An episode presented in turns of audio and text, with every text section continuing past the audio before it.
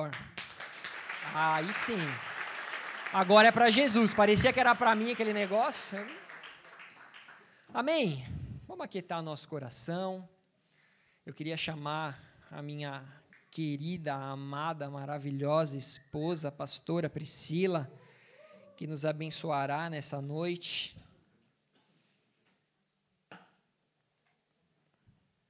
Amém, meu amor? Amém, Amém. glória a Deus. Estava esperando. Achei que ela fosse esquecer. Amém. Vamos continuar em espírito de oração? Ô, oh, Paizinho, eu quero te agradecer, Deus. Obrigada, Pai, por essa tarde maravilhosa, esse dia quente, Pai, onde nossos corações também se aquecem diante da Tua presença, Pai, ouvindo a Tua voz, ouvindo a Tua palavra, Senhor. Pai, como é bom e como é maravilhoso poder ouvir testemunhos que, que testificam que o Senhor existe, que o Senhor é o mesmo ontem, hoje e sempre, e para sempre será. Paizinho, nós convidamos o Senhor para falar aos nossos corações, para calar todas as outras vozes que nos impedem de ouvir a tua palavra, todas as distrações que caiam por terra em nome de Jesus, tu andar, falar desnecessário, em nome de Jesus, que estejamos aqui juntos ligados contigo. É o que eu te peço em nome de Jesus que eu diminua para que o Senhor cresça. Amém, amém. Amém? Eu pedi para a mídia separar uma foto. Vocês podem colocar para mim, por favor? É uma foto que é uma capa. É, são duas fotos. Apaga a luz para mim, por favor. Essas são duas capas da revista Time. Nessas duas capas, vocês podem ver à esquerda, Deus está morto. E do outro lado tem uma outra falando, a verdade está morta. Obrigada, pessoal. Eu estava lendo uma matéria e um livro, e ambos falavam um pouco sobre a verdade o que é a verdade e qual é a verdade que nós estamos buscando. Porque nós estamos vivendo uma época onde a informação e a tecnologia da informação tem chegado tão rápido que o Google decide o que é a verdade para nós ou não. Você pode colocar que comunismo é algo bom. Se você googar que o comunismo é algo bom, você vai encontrar um monte de resultados de pessoas que concordam com você, dizendo que comunismo é algo bom. Mas se você colocar que comunismo é algo ruim, você também vai encontrar dezenas de verdades falando que é algo ruim. E hoje, a verdade que nós buscamos é aquela que nós queremos ouvir. Não se trata mais do que é verdade ou não. E a pandemia veio provar que a verdade às vezes é fake news. Porque tantos e tantos jornais de respeito, tantos e tantos lugares que procuram pesquisar, ainda assim foram enganados. E na pandemia eu lembro que todos os dias tinha gente saindo dos grupos, todos os dias um falava que o Covid ia matar todo mundo, outro falava que essa era a praga de Jesus, o outro estava falando que é, jamais as pessoas sobreviveriam, que jamais iríamos sair do lockdown, que depois ia vir um outro Covid. Aí os outros, cara, era tanta notícia desencontrada, aí uns falavam que você tinha que tomar um coquetel de sei lá o quê. Aí o outro falava que você tinha que tomar outro coquetel de não sei o quê. Era uma notícia que desencontrava com a outra. E parece que se as pessoas são acima de 60 anos, dado científico não conta mais. O que conta é a vizinha da fulana que falou e passou para todo mundo, né? Aí teve. Alguém tem o áudio da, da tiazinha do, do Covid? Alguém tem? Se alguém tiver, manda para o pessoal da mídia, eu vou colocar. Se alguém encontrar, Camila, você faz um. Tá? Alguém me manda o áudio da tiazinha do Covid, é o melhor. Que ela vira e fala assim: eu chamo bombeiro, eu chamo macumbeiro, aí eu chamo pastor, aí eu chamo não sei quem, aí vai Covid, e, e o velho, tira o velho da rua, põe o velho na rua, joga o velho para fora da rua, toda hora é uma mensagem. E era bem isso que nós vivemos. Cada hora era uma coisa. Você ligava a televisão, pronto, todo mundo vai morrer. Você ligava a TV de novo, a cura do Covid. Daqui a pouco, olha, todo mundo vai morrer de novo. Você não sabia. Você não sabia se entregava a alma para Jesus ou continuava orando. E por que, que isso tudo aconteceu? Porque nós estamos vivendo a era da informação. O problema é que a era da informação é a informação que você quer ouvir, é a informação que você quer ver. E essa era da informação tem gerado na gente questões e questionamentos sobre coisas que nós acreditávamos ser verdade e de repente elas já não são mais. Aquela notícia, eu não sei se eu. Bom, eu vou falar. Aquela notícia de Deus não está morto é uma notícia que veio na época mais ou menos de 1966. E eu já expliquei aqui, principalmente para as mulheres. Eu fiz um seminário uma vez, eu não lembro, acho que foi na Assembleia, né, Maísa, que eu fiz um, um seminário de moda. Sorry, gente, igreja errada. Eu preguei na Assembleia, tudo bem. Mas, um seminário de moda na Assembleia, né? Sei que as coisas mudaram. Mas, é... quando eu estava pregando lá, eu falei uma coisa interessante sobre a história da moda. Gente, se vocês não gostam de moda, Esquece a parte da moda e só pega a parte da história, tá bom? Porque isso é interessante. A moda é algo que gera tendência. E a tendência é gerada quando você deseja algo, deseja obter e ser algo que você não é. Então você estimula o desejo de alguém de adquirir uma mudança, de, de adquirir algo que te faça se sentir bem com você mesmo, com seu corpo. Só que para você gerar o marketing na moda, você tem que gerar ícones, né? Então, quando a Coco Chanel lançou a primeira coleção, era tudo extremamente caro e inacessível. A gente tem uma chará minha chamada Priscilla Presley. Para quem, quem aqui assistiu o filme do Elvis Presley? Levanta a mão. É bem interessante. É, ela só andava de Coco Chanel. Só que o Elvis Presley era o homem mais desejado dos anos 50, 60. E todas as mulheres que desejavam o Elvis começaram a associar que se você usasse Chanel, se você se vestisse daquela maneira como a esposa dele se vestia, você conquistaria um homem como Elvis. E aí surgiu um marketing de moda, porque a Coco Chanel virou a marca mais copiada e ainda é até os dias de hoje porque virou um ícone da moda. Porque o ícone do desejo de todas as mulheres era ter um homem como Elvis Presley. Era ser como a Priscilla, Priscilla Presley. Só que no tempo, no, do tempo dos anos 50 aos anos 60, não só a moda começou a gerar uma tendência diferente, que é do empoderamento feminino. E toda verdade ela muitas vezes é deturbada por Satanás. Porque Satanás, se ele chega com uma mentira descaradamente, nós não vamos acreditar. Então, o que, que ele faz? Ele deturpa uma verdade. Ou seja, o movimento feminista, ele chegou porque houve um abuso da parte dos homens. Até aquele tempo, somente pastores homens pregavam nas igrejas. E se você é uma pessoa que se incomoda com o fato de uma mulher pregar numa igreja, essa não é a única igreja que existe na Irlanda. Existem igrejas onde homens pregam, mas aqui nessa igreja, qualquer um, independente do sexo, é apto para falar de Deus e para falar do amor de Deus qualquer pessoa, até uma mula é capaz de falar. E Deus está usando essa mula mulher hoje para falar com você. Amém? Então, durante aquele tempo, antes do movimento feminista, só haviam homens que pregavam. Então os homens, eles esqueciam da parte da Bíblia onde fala que o homem tem que amar a esposa como Jesus amava a igreja. Eles resumiam isso a o homem tem que amar e a esposa tem que ser submissa.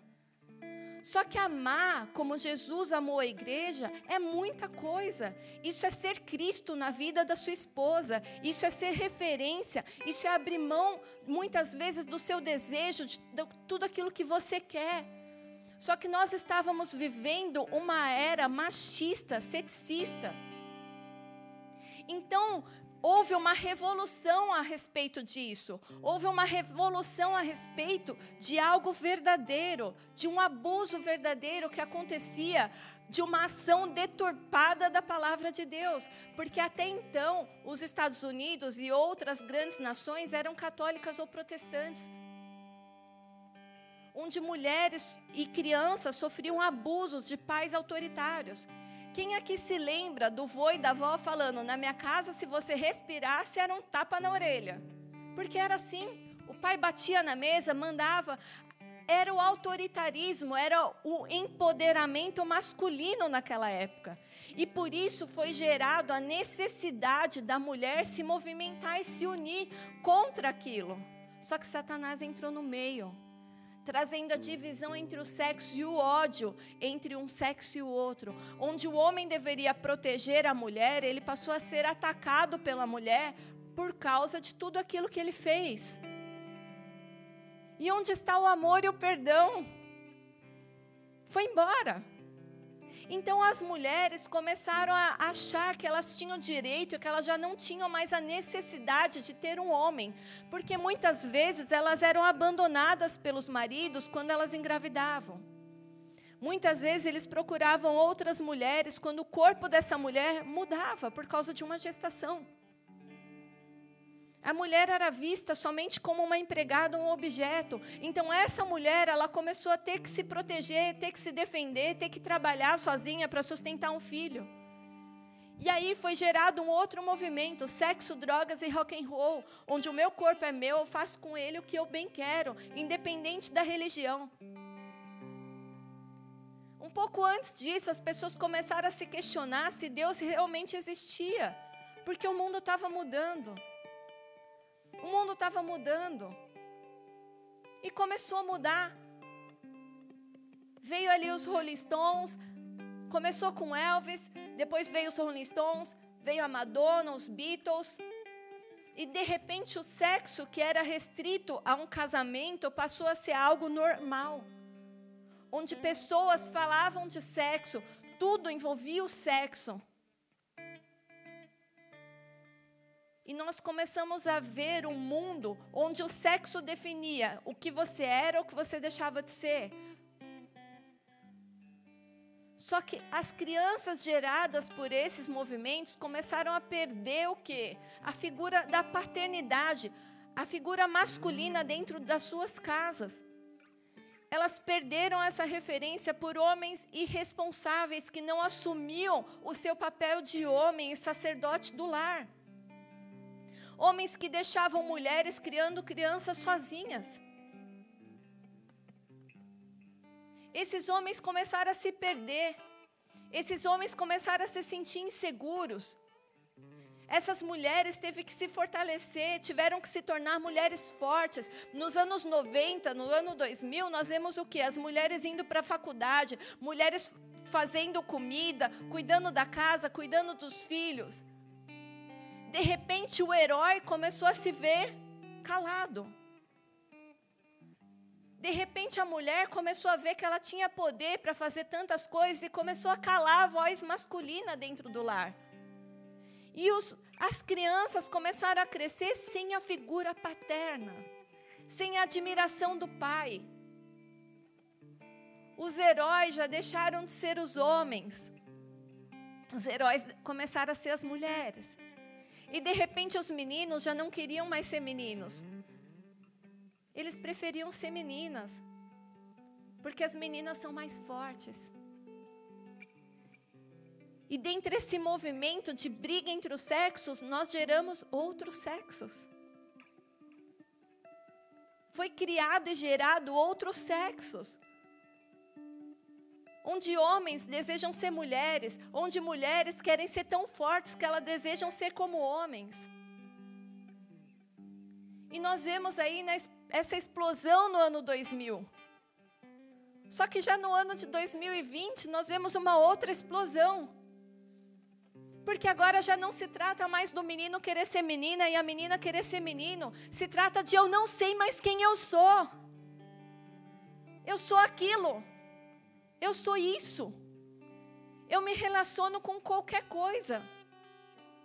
Porque eu já não sei mais quem eu sou. A minha identidade foi perdida pela moda, pela por tudo aquilo que a mídia foi coloca, colocando. Por situações verdadeiras, onde a verdade foi deturbada e a mentira começou a ser verdade, ao ponto das pessoas ficarem perdidas sobre a sua identidade, ao ponto delas olharem no espelho e não acreditarem nem mais no que elas estão vendo ali. Nós estamos vi vivendo a geração da loucura emocional onde pessoas não têm maturidade emocional para lidar com os problemas, onde as pessoas não sabem mais dizer o que é verdade e o que não é, porque a verdade de Cristo foi calada. Dentro das igrejas, as pessoas já não estão mais preocupadas em ouvir a verdade, elas estão preocupadas em gugar uma verdade. Se o evangelho não é confortável para elas, está errado. Você encontra de tudo na internet. Você encontra que Jesus vai voltar, que Jesus já voltou, que Jesus nunca existiu. Que... Você encontra de tudo. Você encontra gente enfiando a cruz num lugar que eu nem posso falar aqui. Você encontra de tudo na internet. E se você quiser, você pode passar uma vida procurando uma verdade que é confortável para você. E sabe do que mais? Você é livre para isso. Mais ainda, você também é abençoado para isso. Ninguém está aqui para te convencer de nada. Ninguém está aqui para te controlar ou controlar a sua vida. Porque você é livre. Essa liberdade foi te dada no Éden. Deus deu ao homem o poder de decisão sobre o que é a verdade que ele diz para nós e a verdade que Satanás nos diz. Ele disse: se você comer do fruto, você morrerá. Satanás falou: você não vai morrer. O que, que Eva escolheu? A verdade de Satanás. E ok. Ela só teve a opção de escolher porque Deus deu a ela liberdade para tal. Assim como hoje, Ele continua te dando liberdade para ser o que você quiser ser. Ninguém pode te falar o que você tem que fazer ou não com o seu corpo. Ninguém pode te falar o que você pode fazer ou ser em quatro paredes. Mas ninguém vai mudar um livro que foi escrito há dois mil anos atrás e continua mudando vidas, como mudou a minha, como mudou a de muitos aqui até hoje. O meu Deus, ele ainda não está morto, porque ele nunca morreu. O meu Deus, ele ressuscitou e ele vive, e hoje ele vive aqui, ele vive em mim. Essa é a minha verdade. É a verdade da Bíblia, é a verdade que é compartilhada durante anos. Então, se você quiser aprender a verdade de Deus, eu te faço um desafio: desliga a porcaria da internet e abre a palavra de Deus porque a palavra de Deus transformou vidas e gerações até os dias de hoje. E porque você acha que você é mais inteligente do que todo mundo? Porque você guga e começa a ouvir coisas e se acha teólogo. Pedro não era teólogo. Os discípulos não eram teólogos. E por que, que você acha que na teologia você vai encontrar verdades que na simplicidade de Deus você não encontra? Deixa a ciência e começa a buscar a fé. Eu não estou falando que teologia é errado, é é um, um, algo abençoado por Deus. Não tem nada melhor do que você se aprofundar e estudar a palavra de Deus quando a sua intenção do coração é aplicá-la. O rei Davi, ele estudava e meditava na palavra do Senhor de dia e de noite. E isso é buscar a verdadeira ciência de Deus. É você só se aprofundar em algo que você já leu o livro, pelo menos. Como que você busca dentro da internet informações as quais você nem sabe se a pessoa que está ali pronunciando e falando aquilo está falando uma verdade ou não de um livro que você tem acesso? Como você diz ser cristão se você sequer lê os evangelhos de Cristo? O que é ser cristão? Me respondam. O que é ser cristão? Seguidor de Cristo. Como eu sigo alguém se eu não sei o que essa pessoa disse? Leia pelo menos, se você está aqui na igreja e você se julga cristão, e você nunca leu pelo menos o livro de João, eu preciso te falar uma coisa: você não é cristão porque você não conhece Jesus. Você conheceu alguém que falou dele. E o dia que alguém falar mal dele, você vai deixar de acreditar, porque você não conhece ele. Conheça Jesus, conheça a verdade, verdadeiramente serei livre, sereis livres. Livres do quê? Da mentira. Livres do engano. Vocês não serão enganados se vocês conhecerem por vocês a verdade. Nós estamos num país onde a verdade de Cristo foi deturbada por ambas igrejas. Eu não estou aqui para defender os protestantes, não, não, porque nós erramos. E todas as vezes que eu encontro com alguém, um protestante do norte da Irlanda, eu sempre falo a mesma coisa. Se vocês vieram aqui para evangelizar os irlandeses, porque vocês pegaram a terra deles e deixaram eles com as piores terras? Sendo que o ensinamento de Cristo é dá outra face. Se alguém te pedir a túnica, dá a capa. Por que, que a Irlanda do Norte ainda pertence aos protestantes? Vocês já pararam para pensar que os católicos não estão errados? Nós estamos errados, eles estão certos. Que evangelho é esse que você obriga as pessoas a deixar de ser e deixar de crer no que elas querem? Deus não fez isso. Ele nos deu livre-arbítrio para acreditar e crer naquilo que a gente quiser. Jesus disse: Aquele que quiser vir após mim, siga-me. Ele não obrigou as pessoas a segui-lo. Ele disse: Aquele que quiser. Os irlandeses foram obrigados a seguir algo que eles não queriam. Eles perderam as casas, perderam as guerras, perderam pai, perderam mãe. A Irlanda venceu sobre a Inglaterra. Venceu, mas fala isso para a esposa que perdeu o marido na guerra. Se o que ela teve foi uma vitória ou uma derrota, vocês já pararam para pensar? É muito fácil, é muito confortável para a gente achar que nós somos superiores a todo mundo porque conhecemos a verdade. Você não é superior a ninguém, nós somos tão falhos, tão, tão falhos quanto aqueles que estão lá fora. Porque quanto mais a gente tenta se afastar do pecado, mais a gente se aproxima dele e a gente vive nesse ciclo de pecado, perdão, arrependimento, pecado, perdão, arrependimento. Quando que a gente vai mudar? Quando que nós seremos luz do mundo e sal da terra? Quando que nós seremos a luz de Cristo que vai iluminar os corações que não conhecem a Jesus? Quando que a verdade de Cristo será aquilo que nós vivemos nas nossas vidas e dentro dos nossos corações, porque a nossa boca fala que o coração está cheio. Hoje nós estamos mais preocupados em preocupar, em, em apontar que pastor que está certo, que pastor que está errado, que igreja que está certo, que igreja que está errado, se é o macumbeiro, se é o católico, se é o protestante. Existe um livro maravilhoso chamado Cristianismo Puro e Simples. Quem não teve a oportunidade, oportunidade de ler, leia. É um escritor irlandês, C.S. Lewis. E ele, durante uns anos aqui na Irlanda, ele teve uma. tipo um podcast numa rádio. E nesse podcast ele falava de Cristo. E as pessoas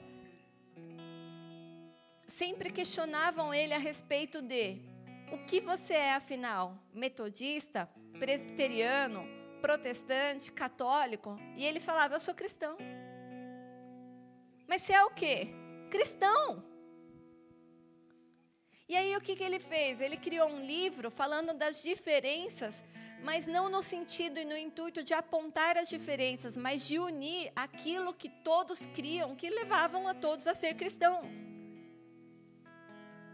Em todos esses, o que há em comum que gera em todos nós a certeza que somos cristãos? Cristo, a verdade de Cristo.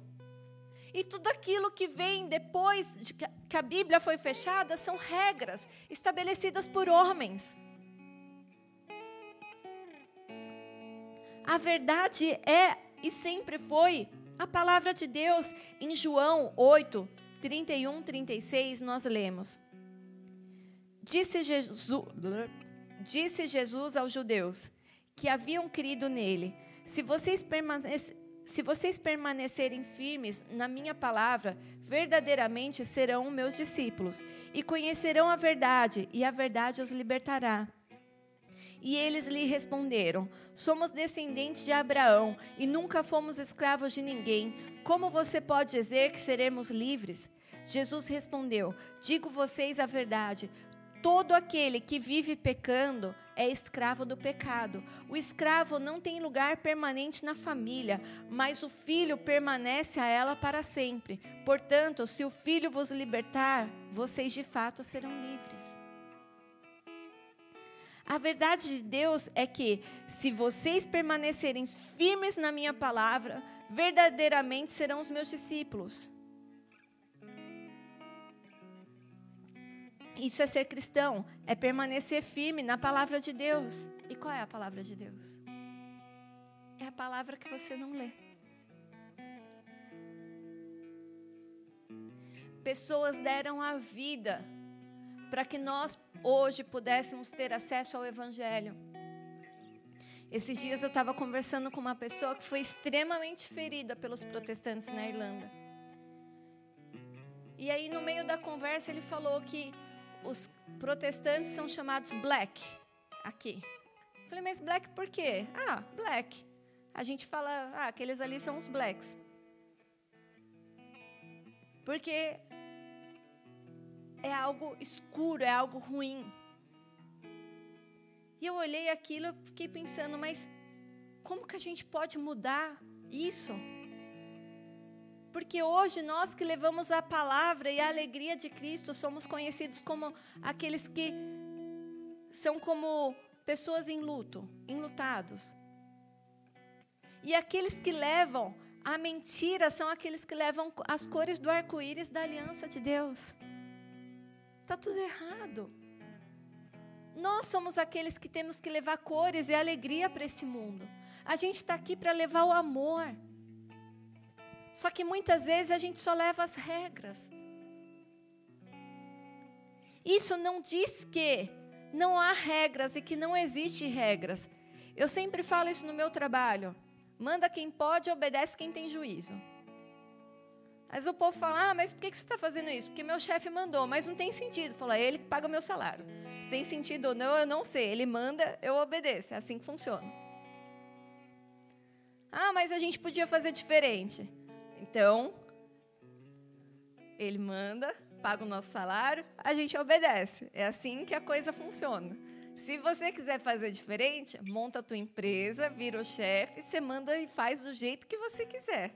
Enquanto somos funcionários, manda quem pode, obedece quem tem juízo. Essa é a minha regra. Mas nós estamos vivendo um mundo tão cheio de opiniões que não existe regras. É tudo tão rápido. Todo mundo sabe o que é verdade. Todo mundo tem uma opinião para tudo. Todo mundo sabe dizer o que é certo, o que é errado. Coitada da mãe que tem filho. Eu tenho dó. Eu tenho dó dessa nova geração. Por um tempo eu achei que elas estavam sendo agraciadas. Falei, nossa, né? Quanta informação. Na época da nossa avó não tinha tanta informação assim, né? Hoje, pesquisa na internet técnicas para fazer o bebê dormir. Você vai encontrar de tudo.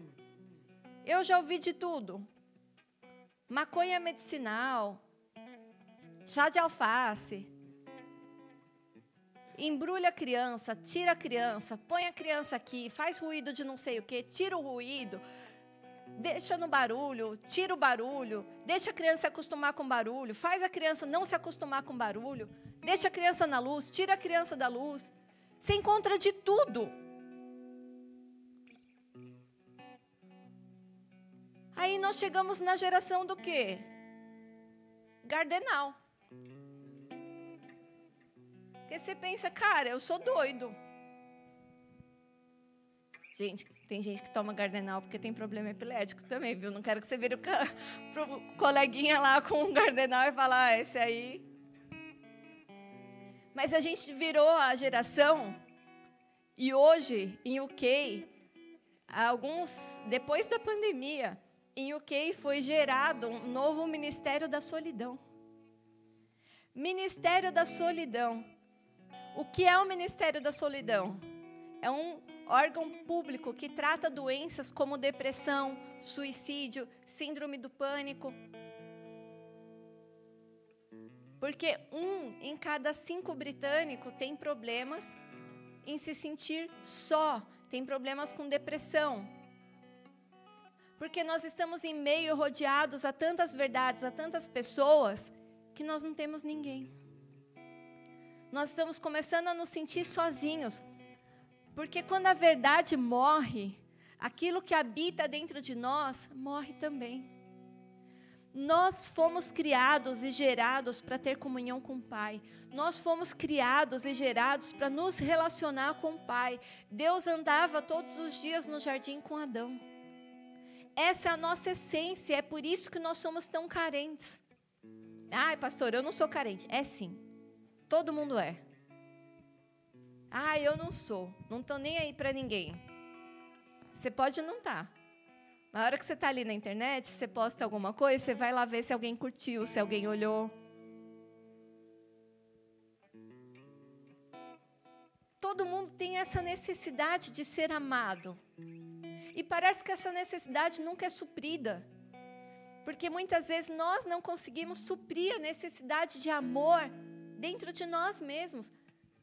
Jesus, ele deu, ele resumiu a Bíblia inteira. Eu sempre falo isso, porque Jesus disse: Amai o Senhor Deus sobre todas as coisas e o teu próximo como a ti mesmo. Ele resumiu a Bíblia inteira em algo tão simples que é tão difícil de fazer. Porque nós temos dificuldade, nós estamos sendo criados e gerados para não exercer ou ter empatia.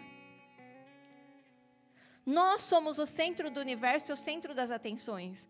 E se você é o centro do universo, como que você pode colocar Deus em primeiro lugar? Você é o centro. É a tua verdade, é aquilo que você pensa, é aquilo que você quer. Você começa até a brincar de Deus. Se eu fosse Deus, eu não criaria tal coisa. Não, porque eu questiono Deus. Se Deus é bom, por que, que ele criou isso? Cria o mundo primeiro e depois decide. Volto a falar do meu chefe. Manda quem pode, obedece quem tem juízo. Se você tem a capacidade de criar a terra, o homem, tudo aquilo que nele há, dá pitaco sobre aquilo. Nossa, eu consegui jogar no meu olho a água. Começa a dar pitaco nas regras e naquilo que Deus fez ou não.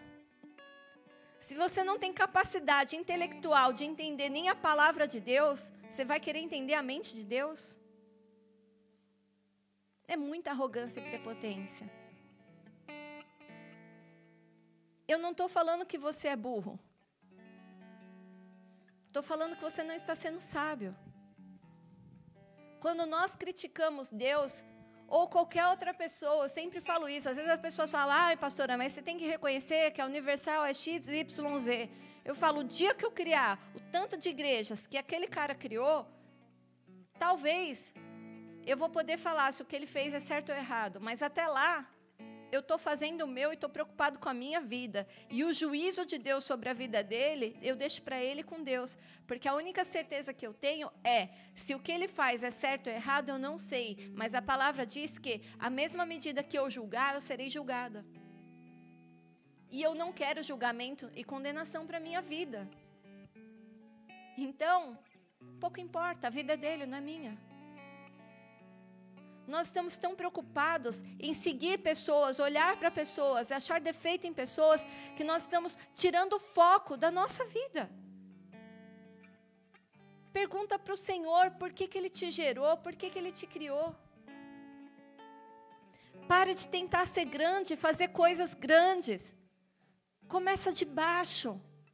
Começa fazendo coisas pequenas. Se você vê a história de qualquer pessoa na Bíblia, você vê Deus tirando pessoas que não são para fazer com que elas sejam. Você vê Deus colocando pessoas vivendo step by step. Você vê pessoas ali caminhando devagar, devagar até ser alguém. Eu sei que a gente está na geração fast food, mas muitas vezes você mal chegou na Irlanda. Você pode ser engenheiro, você pode ser o que for, você não fala inglês, você não é nada. Você não é nada. Coloca um engenheiro lá no Brasil que não sabe falar nada técnico. Adianta? Não adianta. Aqui você é incompetente. Porque você é analfabeto na língua do país. Até que você seja, até que você se submeta a estudar o inglês, até ali você continua sendo nada profissionalmente. Você vai ter que crescer e galgar isso de novo. Mas isso também não significa que você é o que você trabalha. Quantas pessoas aqui estão em depressão e ficam mal porque estão trabalhando de faxineiro, porque estão em subemprego? Cara, você está trabalhando. Você tem mão, você tem pé. Você tem um salário digno. Você não é faxineiro, você está faxineiro. Só que isso mostra uma arrogância de coração. Qual é o problema em ser faxineiro? Porque isso não é o que nós trabalhamos, não é o que nós somos, mas existe uma arrogância dentro de nós, onde um país que nós somos criados é o país do status. Como o pastor pregou hoje aqui de manhã, é o que que as pessoas falam agora? Ostentação. Nós estamos vivendo a era da ostentação. Todo mundo quer ter a casa organizada por cores agora, porque agora é a moda. Aí todo mundo quer ter o carro X. Todo mundo quer alcançar, agora todo mundo. Antigamente ninguém tinha faculdade, agora todo mundo tem faculdade, todo mundo quer ser PhD, quer ter pós-graduação, mestrado. A gente sempre quer ser mais para conquistar alguma aprovação, porque isso vai suprir aquela solidão que só Deus pode suprir. Nós fomos criados e gerados para nos relacionar com Deus. E como está o seu relacionamento com Deus? Como você tem se relacionado com o Pai? Salmo 25, 5 diz: Guia-me com a tua verdade e ensina-me, pois tu és Deus, meu Salvador. A minha esperança está em ti o tempo todo. A nossa esperança está no Senhor. E por que a nossa esperança está no Senhor? Porque Ele deu o Filho dele para morrer por nós. Esses dias eu estava evangelizando uma pessoa e ela começou a falar para mim: pô, mas por que, que existe pessoas doentes? Por que, que existe, tipo, câncer? Por que, que existe pessoas pobres? Por que, que existe tanta maldade no mundo? E eu falei, porque Deus criou o mundo perfeito. E Ele deu a opção para o homem. E o poder para o homem escolher. E o homem escolheu o mal. Ele literalmente escolheu o mal. E o mal entrou no mundo. E quando o mal entrou no mundo, também entrou tudo aquilo que traz. Começou sexo entre irmão e irmão, mãe com pai, pai com filho. Isso começou a gerar doenças. Que nós hoje colhemos os frutos dessas doenças. Não estou aqui defendendo a causa dos vegetarianos, gente, mas lá em Atos, nós vemos os discípulos discutindo, e aí a gente vai pregar para os gentios, a gente vai pregar para todo mundo ou só para os judeus? Não, vamos pregar para todo mundo. Mas que eles venham a se abster, então, vamos ensinar para que eles tenham que se abster da imoralidade sexual e de comer comidas com animais estrangulados. Quem aqui pergunta se no Tesco estrangularam a galinha que fizeram o chicken nuggets para você comer? Ninguém está preocupado. Não importa. Você está com fome, você vai comer a comida que está oferecendo ali. Se o animal foi torturado para que você comesse, isso não tem nada a ver com você. Porque é gostoso. Eu não sou contra pessoas que comem carne, tá? Não é porque eu não como que eu sou contra quem come. Eu falo, o pastor come um boi andando, se deixar. Eu não sou contra pessoas que comem carne. Eu sou contra qualquer tipo de tortura com a criação de Deus. Eu sou contra a gente aceitar a tortura animal para pagar mais barato por uma carne. Sendo que você tem a carne orgânica que não tem a tortura animal, que não tem a quantidade de hormônios. Aí você vira, você come um animal que foi torturado porque você quer comer carne todos os dias, sendo que você pode perguntar para qualquer nutricionista que a quantidade de carne que você tem que comer no dia é o tamanho da sua mão fechada. Como a gente come muito mais do que isso para atender uma demanda, eles precisam produzir mais de forma confinada, de forma onde o animal não tem a chance de ser um animal, onde é gerado estresse, onde é colocado hormônio de crescimento, onde você come aquele alimento, onde aquele mesmo hormônio gera em você células cancerígenas. E aí, quando você perde alguém que morreu com câncer, você culpa quem? Você que gosta de comer tudo gostosinho no supermercado e não está preocupado na forma que aquilo foi feito? Ou você culpa Deus? Que colocou o câncer no mundo. Quem é o culpado de existir câncer no mundo? Deus? A latinha de refrigerante que você consome, você recicla? Provavelmente não. Provavelmente você não recicla todas as latinhas de refrigerante que você recebe. Mas você abre o refrigerante, você toma o refrigerante, você joga no lixo. Esse lixo vai parar num lugar onde você não está preocupado que lugar é esse. Esse lugar, ele vai começar a contaminar a terra, a terra vai superaquecer. Você, se estiver vivendo na Irlanda, vai ficar feliz da vida com o aquecimento global e dane-se todo mundo que não está feliz com isso. Não é?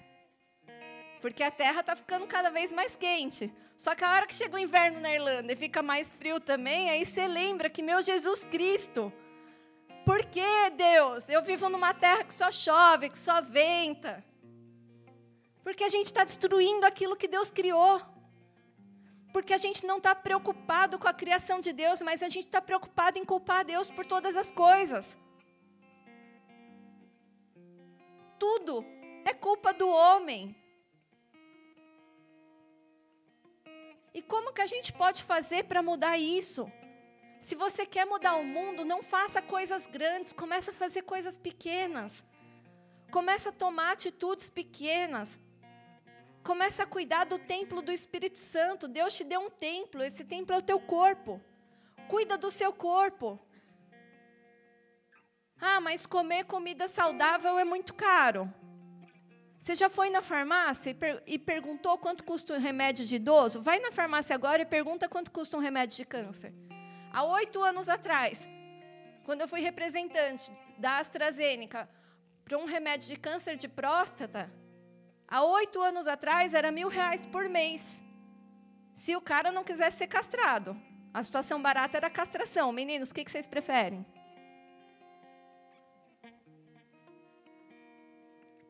Quer continuar fazendo economia? Agora eu convenci todo mundo, né? A se preocupar mais com a saúde. Ficou vermelho, Douglas? Está bebendo água? Mil reais em euros não é tão caro. Mas isso foi há oito anos atrás. Situações simples decisões simples, mas a gente não está preocupado com o futuro, porque nós somos o quê? A geração fast food. A gente está preocupado com hoje, com aqui, com agora. A gente não está preocupado em semear, regar, para depois colher. Tem tudo pronto na feira. Por que, que eu vou fazer isso?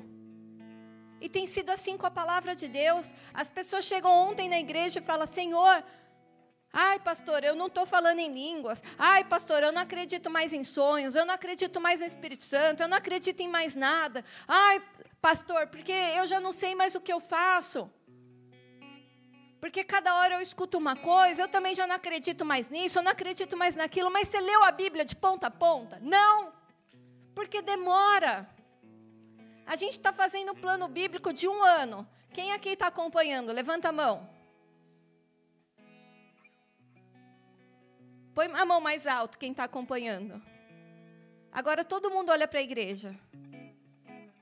Permaneçam com as mãos levantadas. Eu não estou falando que quem não está fazendo este plano bíblico da igreja está errado, porque tem gente que está fazendo outros. Mas na igreja, a gente vem comer a sobremesa. O arroz feijão todo dia em casa. O arroz feijão todo dia, o que nos alimenta todo dia em casa. Cinco capítulos por dia. Quem aqui veio para a Irlanda como estudante ou estudou aqui na Irlanda? Levanta a mão. Levanta a mão. Pô, se vocês vieram todo mundo aqui para ser estudante e estudar, vocês conseguem ler cinco capítulos por dia, não conseguem? Tem alguém aqui analfabeto? Levanta a mão. Não. Todo mundo tem habilidade para ler. Quem não tem, dá para ouvir. Não precisa ser perfeito. Eu falo isso para as pessoas. Às vezes eu não tenho tempo para ler a Bíblia. Poxa, pastora, você não tem tempo para ler a Bíblia? Não, não tenho. O que, que eu faço? Eu ouço. Enquanto eu estou indo para o trabalho, eu vou ouvindo a Bíblia, e ok. Deus pediu só para você ouvir Ele falar. E de repente você vira e fala assim: Mas Deus, eu preciso de uma resposta para a minha vida. E Ele fala: Eu estou querendo falar, mas você não quer me ouvir. A resposta está na palavra. Eu estou ali por que, que você não vem me procurar? Quem aqui gosta de ser ignorado? Quem aqui gosta de ser rejeitado? E por que, que nós rejeitamos Deus? Quantas vezes nós rejeitamos Deus? Quantas vezes nós colocamos tudo como nossa prioridade e Deus é a última? É assim que você ama Deus sobre todas as coisas? quando ele passa a ser a sua última prioridade, a sua última coisa. Poxa, mas eu vim para a igreja para ouvir uma palavra de Deus. É essa palavra de Deus, ele está com saudades de você. Ele quer se relacionar com você. Ele quer que você seja cristão porque você vive Cristo dentro de você. Ele quer que o seu corpo, que as suas atitudes, que a sua boca fale de Jesus de uma maneira onde você viva algo em amor. Eu não sei quantas vezes as pessoas já me perguntaram, pastora, de onde você tirou? Que curso que você fez? De onde você tirou as coisas que você aprendeu ou sabe de Deus? Me relacionando com Ele. Eu sei como Ele pensa. É muito fácil saber o que é a vontade de Deus ou não. Porque na Bíblia está muito claro a maneira que ele pensa e como ele é. É como se você estivesse lendo o diário de alguém.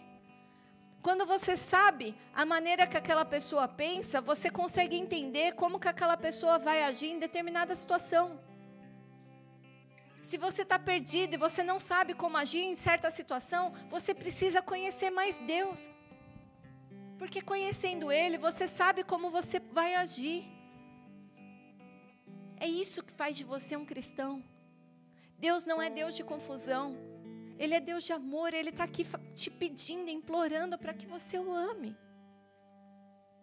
Simplesmente para que você o ame. A palavra dele diz que não vai ser fácil, que vai ser difícil. Ele fala: No mundo tereis aflições.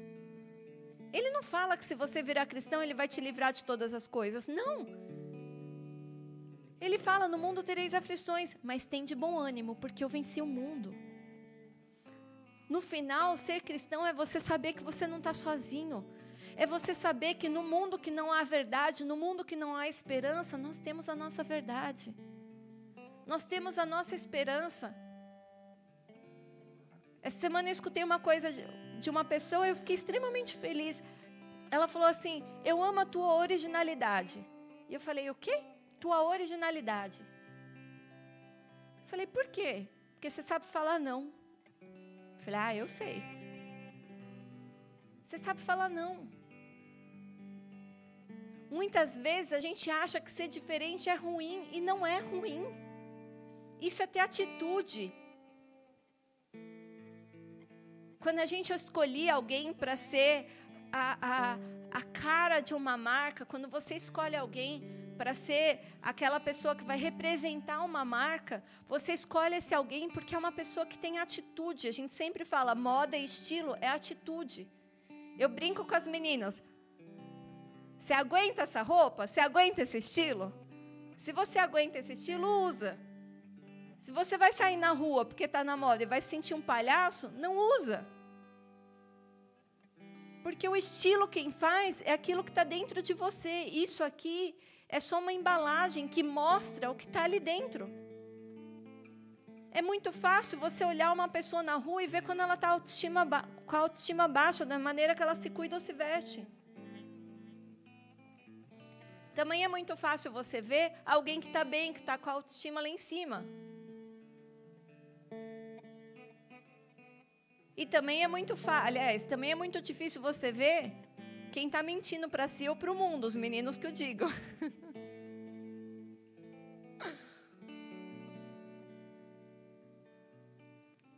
Porque mulher tem muito truque. Vocês não têm ideia de quantos truques que eu não vou revelar aqui, vocês que lutem. Mas nós meninas temos ainda, né, algo que é a favor. Eu sempre falo, homem quando nasce feio chora, mulher tem seus, tem seus truques.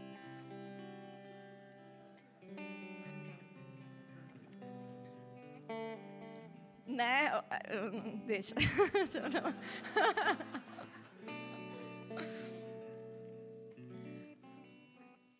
Mas a palavra de Deus ela veio para trazer vida e esperança. É isso que a gente tem que levar para o mundo. Não é o bola de neve. Não é ser protestante. Ser protestante, o que, que é? Ser católico, gente. Isso é louco. Mas é um padre que começou o movimento protestante. Um padre que não criou uma nova religião. Ele estava protestando contra aquilo que não estava na Bíblia. Por que, que a gente se odeia se a gente veio do mesmo lugar? Está parecendo um monte de muçulmano com judeu. Todo mundo se odeia, mas todo mundo é filho de Abraão. Agora aqui é assim, ah, você é católico, eu sou protestante, eu sou calvinista, tipo, o outro é careca. Calvo, calvinista.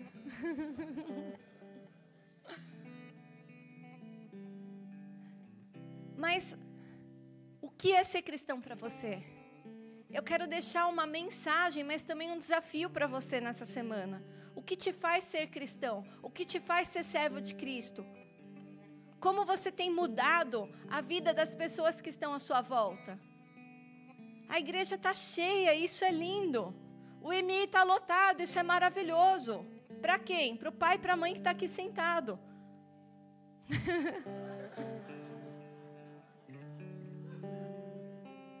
Mas para os dois tios que estão ali cuidando, porque não tem gente que queira ser voluntário no MI, é um desafio. Para o pessoal do louvor, que é obrigado a ficar do culto das.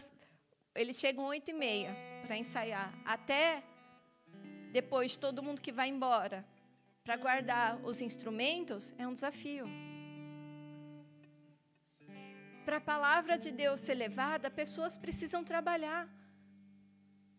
E a Bíblia diz: muita é a seara, mas poucos são ceifeiros. Existem pessoas clamando pelo Evangelho. Existem pessoas loucos pelo Evangelho. Existem pais loucos para ouvir a palavra de Deus por duas horas, seja por amor a Deus ou por amor próprio, né, Lorna?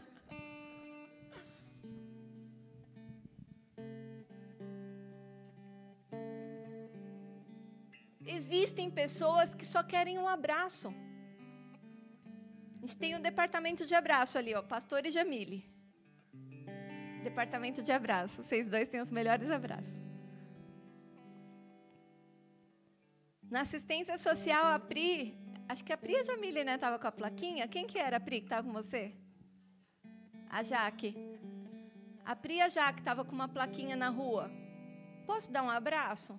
E as pessoas pararam para abraçar. Óbvio que o Douglas estava ali de olho. Mas as pessoas queriam só um abraço. Porque no mundo onde as pessoas estão sozinhas, não tem quem abrace sem malícia. Não tem quem ame sem desejar nada em troca. É isso que a gente precisa oferecer para o mundo aí fora. Cuidar de uma criança que você não gerou para que o pai e a mãe possam dormir, descansar, ouvir a palavra de Deus. Tirar um dia da sua semana e se dedicar a algo ou a alguém. Não é muito. É um pouquinho que faz de nós um pouquinho melhor. Ser pastor não é difícil. Porque cada vez que a gente aconselha alguém, a gente também é aconselhado. A minha vida se transforma em cada aconselhamento. Porque eu ouço de vocês coisas que me geram desafios dentro de mim. Seja por que esses desafios são: meu Deus, eu posso fazer muito mais. Meu Deus, eu tenho a oportunidade de fazer isso ou aquilo para ajudar pessoas que estão sofrendo desse jeito. Ou seja, pessoas que me dão um tapa na orelha. Pastor, esses dias eu escutei uma menina, pastora, todos os dias eu acordo uma hora mais cedo para ter o meu tempo com Deus. E eu pensando, eu fico 15 minutinhos, eu fico 5 minutos, aí vem o despertador, aí eu ponho mais 5, mais 5, mais 5. Eu gasto 15 minutos ouvindo o despertador para no último milésimo de segundo eu acordar correndo, pegar o fone na minha bike, escutando a Bíblia na rua.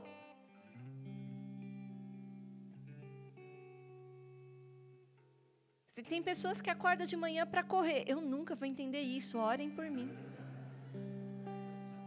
Orem por mim, eu, eu preciso dessa unção.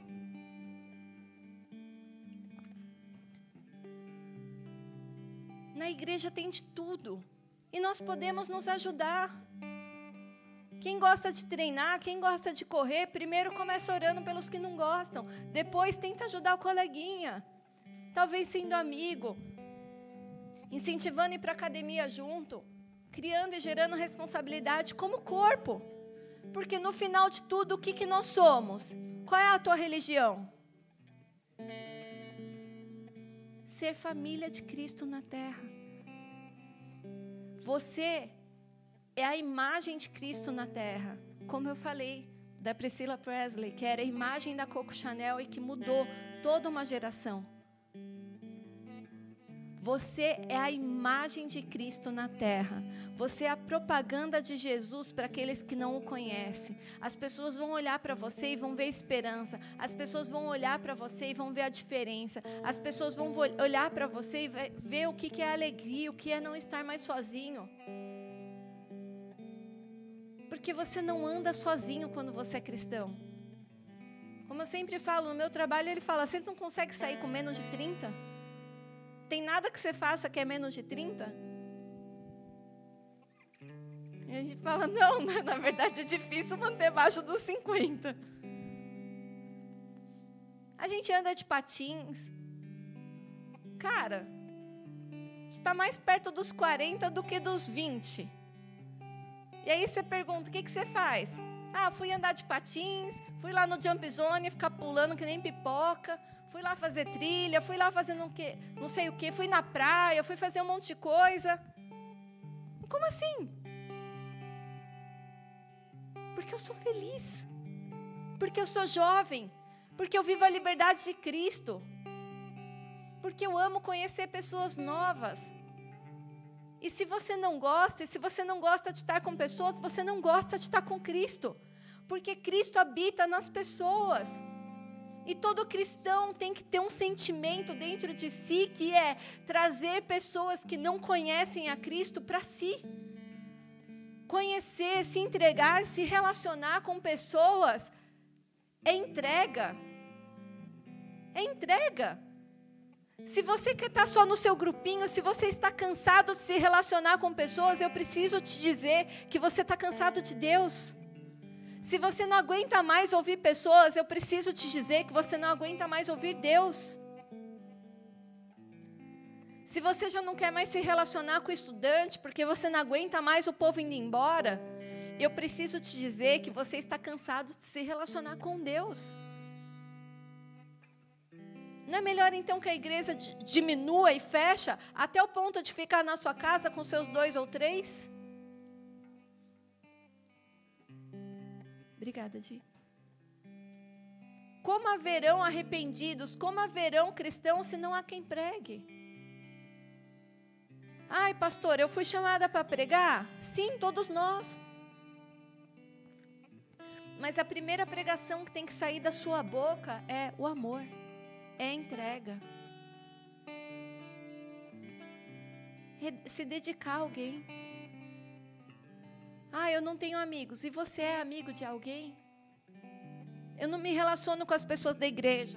Ninguém vem aqui na minha casa se relacionar comigo. Vai você na casa das pessoas, se relaciona você. Pare de buscar o delivery, a entrega do delivery dentro da sua casa. Saia de casa para se alimentar. Saia de casa para se alimentar da palavra de Deus. Saia de casa para alimentar o seu coração. Às vezes você acha que você está dando e você vai receber. Deus ele quer entregar respostas. Deus ele quer mudar a sua vida. Só que para que ele mude a sua vida, precisa gerar uma mudança dentro de você. Deus está te confrontando hoje para que você se relacione mais com Ele, para que haja mudança dentro de você porque Ele quer se relacionar contigo. Ele quer usar a sua boca, Ele quer usar o seu corpo, Ele quer usar a sua voz para fazer a propaganda dele nessa terra. Quem aqui aceita esse desafio? Três. Quem aqui deseja esse desafio? Amém. Glória a Deus. Nós estamos sendo gerados para desafiar as leis desse mundo. Nós estamos sendo gerados para levar a verdade de Cristo para esse mundo. Nós estamos sendo gerados para ser a geração protestante desse mundo. Não aquele que levanta uma bandeira, mas aquele que levanta um protesto contra tudo aquilo que as pessoas, com a desculpa de serem cristãos, usaram e abusaram das pessoas nessa terra nós estamos sendo gerados para mudar o paradigma de todas as pessoas que acham que Deus é o culpado de ações humanas. Nós estamos sendo gerados para ser a geração do amor de Deus nessa terra. E se você quer ser a geração do amor de Deus, fica no seu pé. Ou fica no seu pé, com certeza, fica de pé no seu lugar. Ou fica de um pé.